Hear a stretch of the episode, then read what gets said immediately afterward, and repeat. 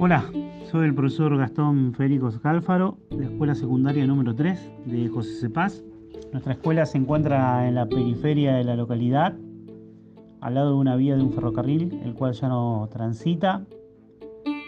La idea de nuestra propuesta es llevar adelante un trabajo con los derechos de las niñas, los niños y los adolescentes, porque creemos que el conocimiento de los derechos su defensa, su promoción,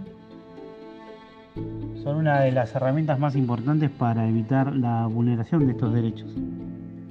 Así que bueno, pensamos una idea que pueda circular por los grupos de WhatsApp, por audio, y bueno, con mucha expectativa de esta nueva convocatoria y un saludo a todos y todas las compañeras.